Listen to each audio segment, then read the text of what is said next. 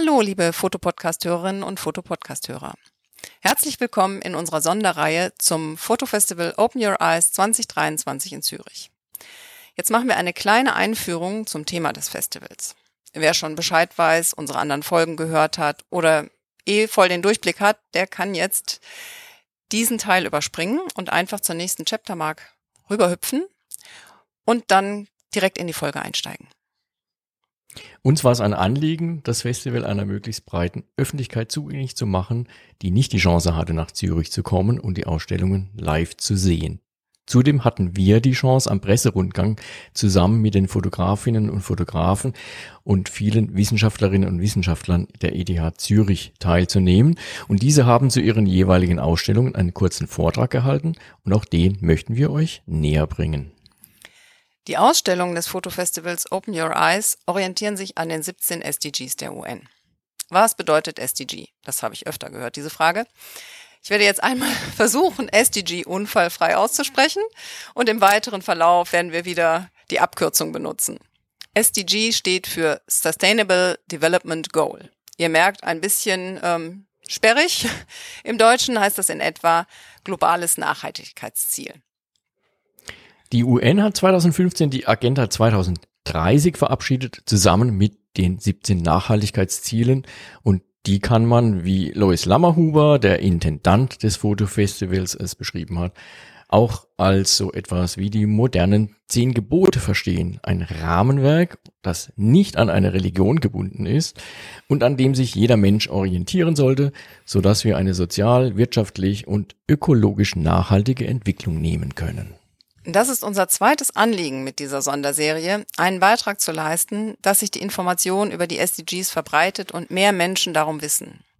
Ein Diskussionsteilnehmer hat es in einem der Talks auf den Punkt gebracht, wenn jede und jeder eines der Ziele verbessert, ohne dabei ein anderes Ziel zu verletzen, dann befindet sich die Menschheit auf dem richtigen Weg. Das Fotofestival versucht erstmals Fotografie und Wissenschaft unter einen Hut zu bringen. Zu jedem SDG gibt es ein oder mehrere Fotoausstellungen zusammen mit Lösungsansätzen aus der Wissenschaft.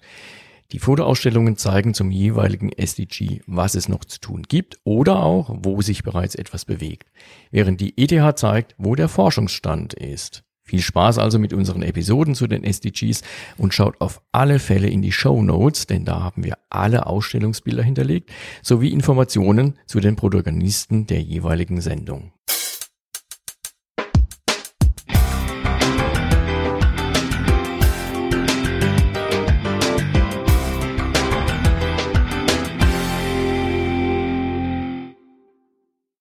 SDG 13 Maßnahmen zum Klimaschutz.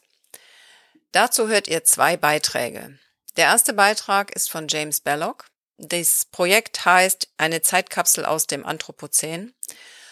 Und James Belloc ist ja eigentlich die Reportagegröße für Klimakatastrophen. Der ist eigentlich an jeder Front, wo man eine Klimakatastrophe finden kann, ob es nun Feuer und Brände sind, Wasser und Überschwemmung oder Gletscherschmelze. Schon seit vielen, vielen Jahren ist er da unterwegs und hat auch diese Kameras installiert, die die Eisschmelze an Gletschern überall auf der Welt aufnehmen, versetzt die jedes Jahr, wertet das mit aus. Der ist da wirklich eine Größe und wir haben noch zusätzlich einen Vortrag gehört am Eröffnungssymposium, da aber diese Filme, die er uns zeigt, sehr viele Geräusche haben, wie eben Brände oder das Knacken und Schmelzen von Eis oder so, das ist jetzt nichts, was man sich so gut anhören kann, ohne die Bilder zu sehen, haben wir darauf verzichtet, diesen Vortrag auch noch hier reinzusetzen. Nichtsdestoweniger trotz lohnt sich ein Blick auf seine Seite, auf seine Arbeit. Er hat auch, wenn ich das richtig gesehen habe, ein neues Buch rausgebracht mit Lois zusammen, was auch genauso heißt, eine Zeitkapsel aus dem Anthropozän oder Human Tectonics. Unheimlich beeindruckend. Der zweite Vortrag wird gehalten von Shauna und Robert Parker Harrison. Die beiden haben einen ganz anderen Ansatz, um für den Klimaschutz zu arbeiten mit ganz künstlerischen Arbeiten, eher so surrealistischen, visuellen Gedichten nennen sie das. Ähm, Bilder, die die Zerbrechlichkeit unseres Lebens zeigen und den Schatten der Umweltzerstörung. Also ein ganz anderer Ansatz, aber sehr faszinierende Fotos. Und nun hört er diese beiden Mitschnitte direkt ohne Einleitung. Viel Spaß!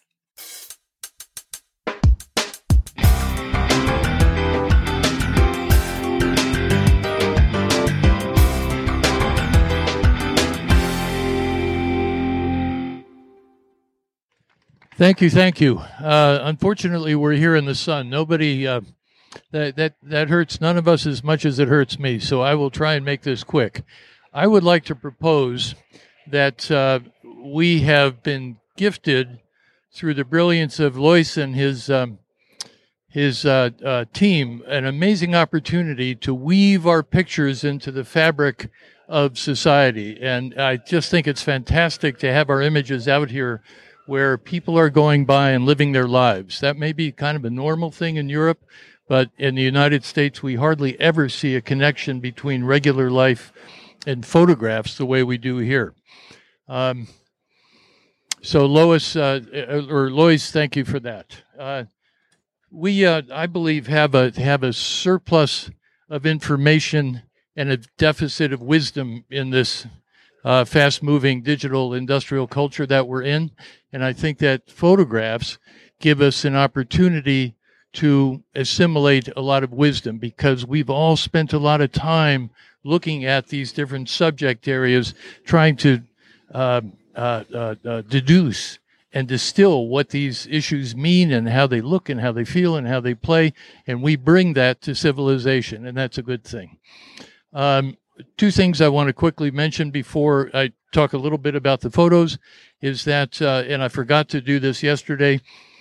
Uh, the archive of my work is going to the Library of Congress in Washington. Uh, that's the big, broad swath through all these different subject areas. And the Extreme Ice Survey time lapse of the glaciers is going to the National Snow and Ice Data Center. Uh, and the uh, the rare books collections at Cornell and Yale are getting subsets of that Library of Congress uh, archive. And then finally, uh, if you're interested in seeing some of the backstory behind all this work, um, there's various shows on YouTube. There's a Nova show called Extreme Ice. There's a show uh, called uh, Chasing Ice from 2012, a documentary film. There is um, The Human Element. And then soon there will be something called Chasing Time, and that'll be out this winter. So, uh, as I said yesterday, I don't want to repeat this too much, but I've been looking at this intersection of humans and nature for over 40 years. That's been the unifying theme of everything I've thought about on my personal work. Now, somebody was asking me this morning, how do you manage to just do that? I don't manage to just do that. I'm distracted by assignments all the time. A lot of incidental things that I need to do for the sake of making a living as a photographer. But the personal work that means the most to me is when I'm staying on the beam here and looking at this intersection of people and nature. Um, and what I've learned is that we are the same thing. We are not separate. I started out like all of us in civilization thinking that nature was over there and people were over here. But in fact, we are an integral element to the natural system and it will take us centuries to really get that through the mind of uh, Western civilization. But the sooner we get it through our heads, the better our behaviors are likely to be. Because when we damage nature, we damage ourselves. Uh, these images are uh, basically from a series on endangered wildlife. This panda shot here was in 1989. Uh, there's wildfires, uh, and those images are shot uh, 2010 to 2018. And this image here is meant to symbolize sea level rise and the fact that the children of the future are going to be living in a in a world where the seas are not where the seas are today, the world that we live in. So the world is changing.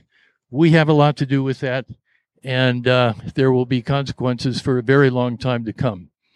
I'm optimistic that we are getting some things straightened out, but there are still many reasons to be pessimistic. So I think on balance, I hold a combination of optimism and pessimism in my head, and I'm afraid that's the world we live in. Some things will go well, some things will go badly. Somehow, I think civilization will muddle along, but there will be a lot of chaos and a lot of trouble and a lot of difficulty. So that's it. The sun is too hot to say anymore. Uh.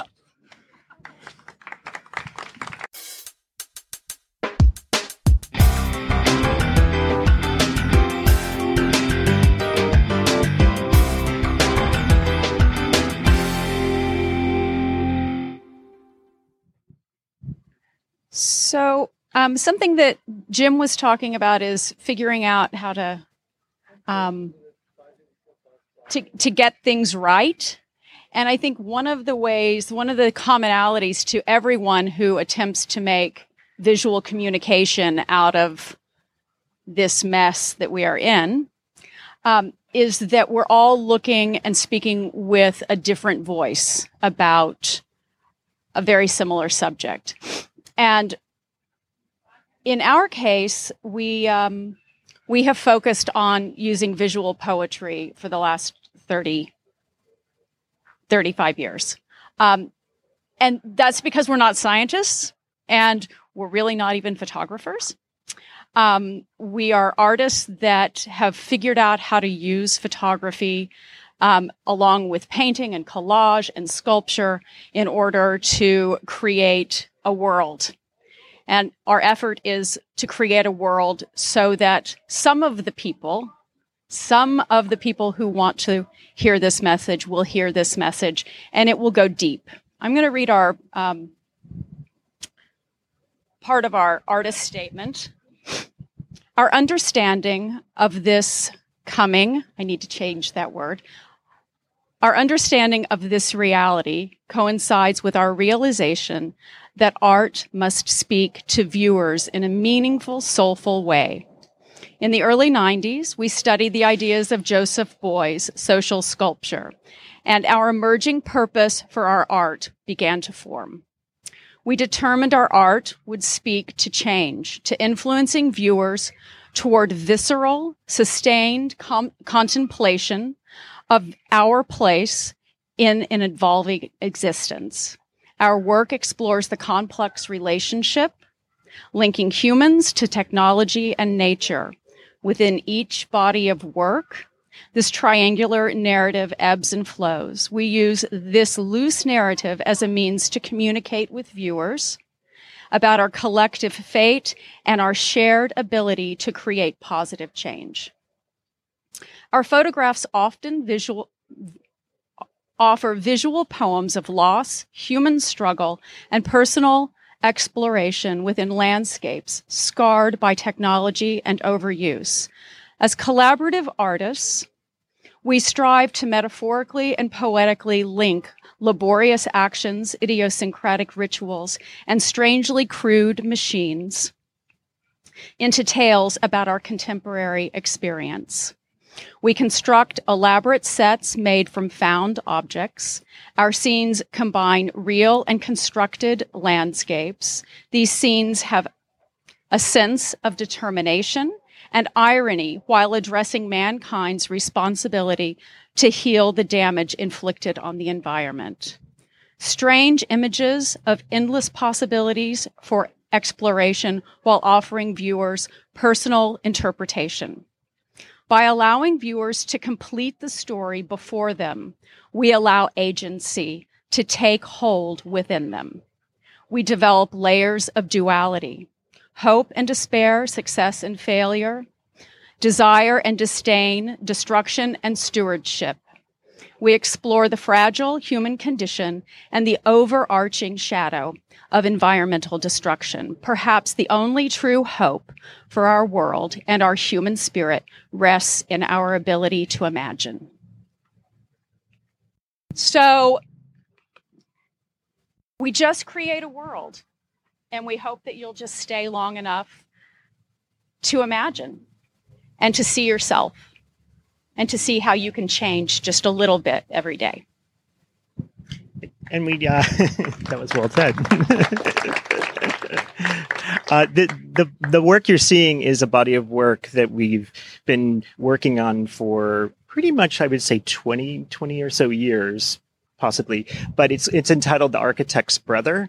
And, um, you know, for us, we wanted to find a way to channel our fears, our concerns of how we take in this information and experience a world changing for us at a time when we started this work we didn't hear a word of climate change or global warming but we knew something was wrong and and we didn't quite know how to express that and then found that we building building a world to tell stories really became our medium, and uh, we don't travel very far to make them. You know, usually just around right where we live, but we research a lot and we look at a lot of things like science, uh, religion, um, uh, all, all sorts of facets of, of subject matter that feed our mind and they um, they begin as drawings actually and uh, we try to figure out how to turn them into photographs and photography is really important to the work because we like that intersection of the imaginative and the real coming together there's this sort of displacement of another world, but it, it seems familiar to us. And we wanted to create an atmosphere of, of ancient future to these images. Is one single figure in the work that we see as a sort of stand-in for humans. Um, even though the subject is me, I don't want it to be a self-portrait. I would rather be just a uh, a sort of futile character that people can see themselves in as you know he tries to build a boardwalk across the water that's precarious sort of structure um, and uh, and the work is really complete when uh, we have a subject or an audience looking at the work or to to experience it so an experience like this to have our work here in the festival is is all, like an ultimate experience for us it finishes the work for us so thank you very much for having us in the festival, Lois. it's an honor to be here. Oh, I should not to get too technical, but these are all made without Photoshop. Actually, they're all made in the dark room. So, just a little side note there. Fun fact.